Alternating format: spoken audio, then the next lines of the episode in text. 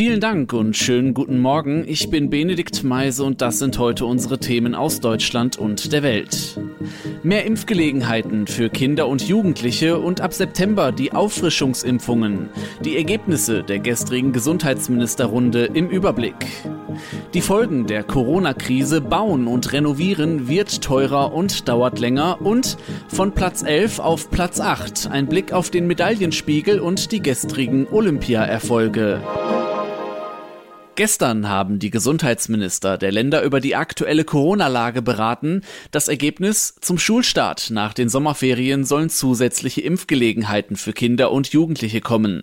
Die Gesundheitsminister von Bund und Ländern beschlossen am Abend, dass nunmehr alle Länder Impfungen für 12 bis 17-Jährige anbieten wollen. Die Ständige Impfkommission empfiehlt in dieser Altersgruppe dagegen eine Impfung bisher nur bei bestimmten Vorerkrankungen. Darüber, aber auch über die Auffrischungsimpfungen, die im im September starten sollen, spreche ich jetzt mit meinem Kollegen Ronny Thorau. Ronny, wie groß ist der Bruch nach dieser Entscheidung zwischen Experten und Entscheidern, beziehungsweise zwischen STIKO und Politik?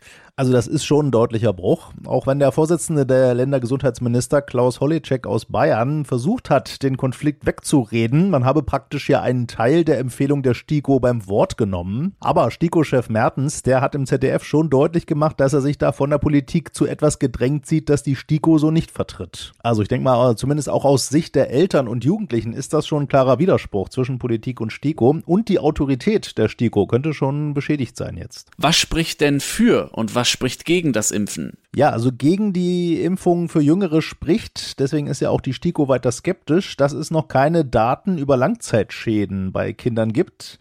Wie ja bei Erwachsenen eigentlich auch nicht. Aber bei Kindern ist die Impfung ja weit weniger nötig, weil die deutlich seltener schwere Corona-Verläufe bekommen. Andererseits fürs Impfen spricht, dass es bisher aus allen seriösen Studien und aus Ländern, die ja schon viele Jüngere geimpft haben, keine Meldungen über verbreitete schwere Nebenwirkungen gibt. Und dass ja auch eine erneute Schulschließung, die im Herbst vielleicht flächendeckend droht, eine schwere Nebenwirkung für Kinder sein kann. Und da sagen schon auch seriöse Experten, die Impfung für 12- bis 17-Jährige, die könnte schon einen enormen Effekt haben, um zu verhindern, dass insbesondere die Delta-Variante im Herbst und Winter nur so durch die Schulen rauscht. Wie sollen die Impfungen für 12- bis 17-Jährige denn praktisch genau aussehen? Also genügend Impfstoff ist ja offenbar inzwischen da und das soll wirklich flächendeckend laufen. Zum einen über die Impfzentren, da können sich Jugendliche bzw. ihre Eltern ganz normalen Termin holen. Auch Hausärzte und Kinderärzte sollen mitimpfen dürfen. Der bayerische Gesundheitsminister Holitschek spricht auch davon, dass die Impfung wirklich zu den Jugendlichen kommen soll. In jedem Fall soll aber immer vor der Impfung eines 12- bis 17-Jährigen eine ausführliche Beratung über die Risiken stehen. Noch zu einer anderen Entscheidung. Die Gesundheitsminister haben auch beschlossen, dass im September die Auffrischungsimpfungen starten sollen.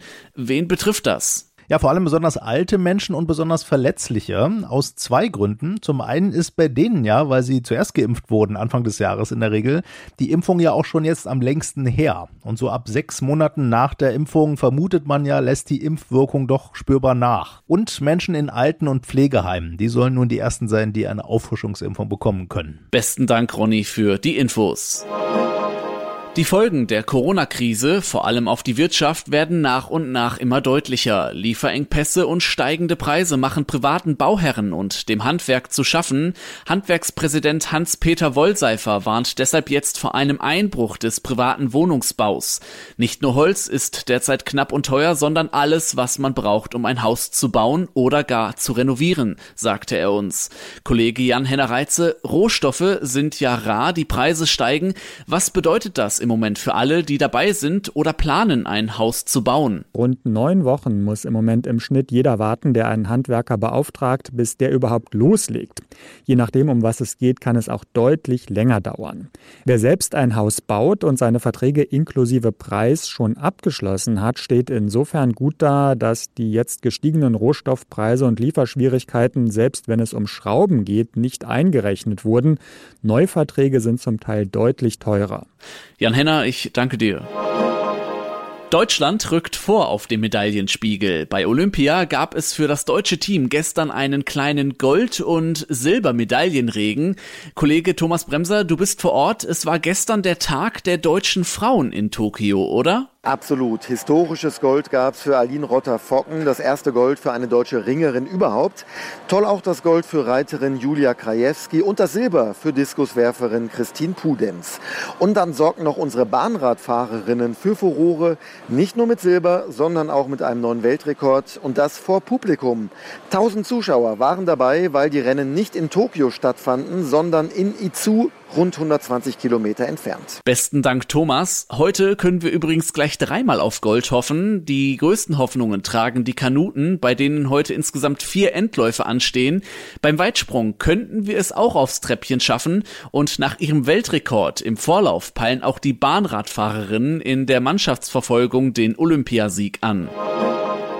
Egal ob ein frisch gemähter, saftiger grüner Rasen, ein buntes Rosenbeet oder andere Pflanzen, die gerade blühen, momentan erfreuen sich Gartenbesitzer an den Früchten ihrer Arbeit, doch unser Tipp des Tages, zu lange sollte man sich nicht auf dem Erfolg ausruhen, wer es auch im Herbst schön haben will, sollte sich so langsam wieder ans Werk machen, so wie meine Kollegin Diana Kramer und sie hat noch ein paar mehr Tipps auf Lager. Diana, klar, aktuell blüht noch alles, aber was steht denn als nächstes an im Garten? Ja, der August ist für alle Garten- und Balkonbesitzer die Zeit, wo man zwar genießt, aber auch schon ein bisschen Ordnung schafft und vorsorgt.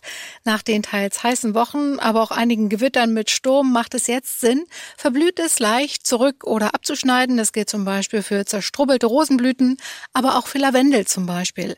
Es gibt zwar unterschiedliche Sorten, aber die, die verblüht sind, einfach runterschneiden. So hat man gute Chancen auf eine zweite Blühzeit im September und man kann die trockenen Lavendelblüten jetzt trocknen und verarbeiten verarbeiten, zum Beispiel für Seife oder kleine Kissen.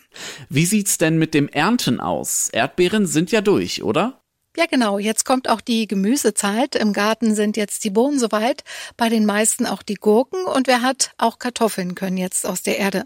Das zeigt sich meistens daran, dass das Grün langsam etwas unansehnlicher wird und auch umkippt. Dann sind die Kartoffeln erntebereit. Und bevor an den meisten Bäumen die Äpfel soweit sind und geschüttelt werden wollen, ist jetzt die Zeit für Beeren. Und wer die nicht im Garten oder auf dem Balkon hat, der kann zum Beispiel nach Heidelbeeren auch im Wald schauen. Dieses Jahr sieht man die fast überall in Hülle und Fülle. Besten Dank, Diana. Und zum Schluss schauen wir nochmal nach Tokio, allerdings diesmal nicht auf den Medaillenspiegel, sondern wir sprechen mit unserer Olympia-Reporterin Manja Borchert mal über ein anderes Thema, was für viel Erstaunen und Begeisterung sorgt. Manja, du bist gerade auf dem Klo, oder? Nicht ganz. Ich stehe vor der Damentoilette bei uns im Medienzentrum. Ich bin nämlich total fasziniert von den Hightech-Klos hier in Japan und habe gedacht, äh, ja, die stelle ich euch jetzt einfach mal vor. Also ich gehe jetzt mal einfach mal in die Klobox rein. Moment. Und da hört ihr es vielleicht schon. Hier gibt's einen Bewegungsmelder und sobald ich hier ins Klo reinkomme, ich muss mal zumachen, ähm, geht er los und dann fängt hier so ein Plätschern an. Den Japanern ist es wohl unangenehm, wenn jemand in der Nachbarbox hört, äh, wie du dein Geschäft erledigst. Ähm, deshalb kann man das mit diesen Geräuschen übertönen. Es gibt aber auch eine Stopptaste. Zack, dann kannst du ohne Soundtrack weitermachen. Ja, und die Toilette selbst? Ja, also optisch ist es nicht so das Highlight, ist mehr so das Modell Sanitätshaus. Aber wenn du dich draufsetzt, äh, dann hast du rechts neben der Klobrille ein Bedienfeld mit allen möglichen Tasten. Also ein Bidet ist hier eingebaut, also eine Dusche von unten. Da kannst du auch einstellen, wie stark der Wasserstrahl sein soll, wo er genau hinzielen soll, äh, mehr vorn oder mehr hinten, die Wassertemperatur. Und dann hast du äh, auch am Klo nochmal Soundeffekt. Kannst du auch ähm, lauter und leiser machen, na, jetzt ein bisschen, ich mach's mal ein bisschen leiser. nee, ich mach's mal wieder aus. So. Ähm, ja, und äh, was gibt's noch? Äh, Power Deodorizer, also Raumdeo, falls dicke Luft ist. Ähm, Sitzheizung gibt's hier bei dem Klo im Pressezentrum nicht, das habe ich im Hotel. Habe ich leider auch noch nicht rausgefunden, wie man die abschalten kann, was bei den Temperaturen hier nicht so der Knaller ist. Ich fasse es nicht. Smarte Schüsseln in Tokio bei Olympia. Ich danke dir, Manja, für den Rundgang. Das war's von mir. Mein Name ist Benedikt Meise. Starten Sie gut in den Tag und bis morgen.